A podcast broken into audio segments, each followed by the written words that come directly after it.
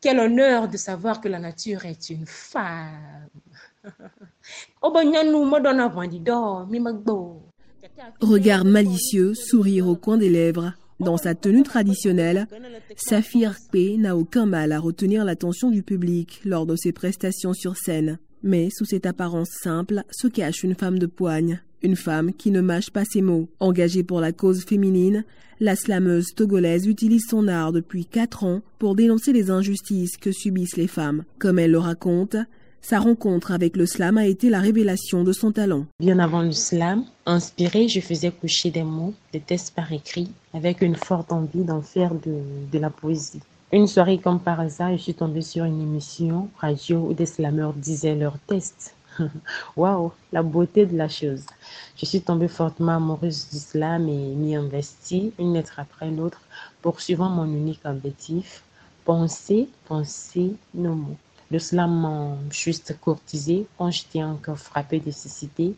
Mais les moyens pour me séduire ne lui ont pas manqué. Et voilà où nous en sommes.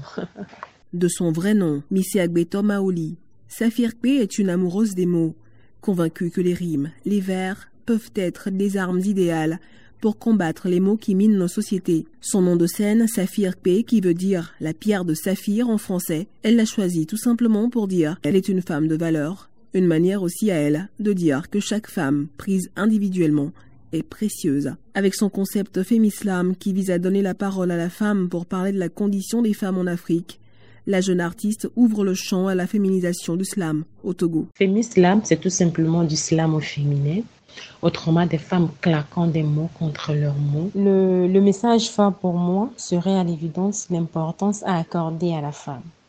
Non seulement la femme peut quelque chose, mais la femme est elle-même quelque chose. Le ciment pour construire ce monde, notre monde. Respecter une autre femme, c'est d'abord respecter sa propre mère. Donc bref, respectons la femme. Saphir P façonne son imaginaire artistique dans la langue évée sa langue maternelle, langue dans laquelle elle slame pour se faire entendre, marquer sa singularité tout en mettant un caractère identitaire à chacun de ses textes. Mais elle utilise d'autres langues comme le français, l'anglais ou encore l'allemand dans ses créations.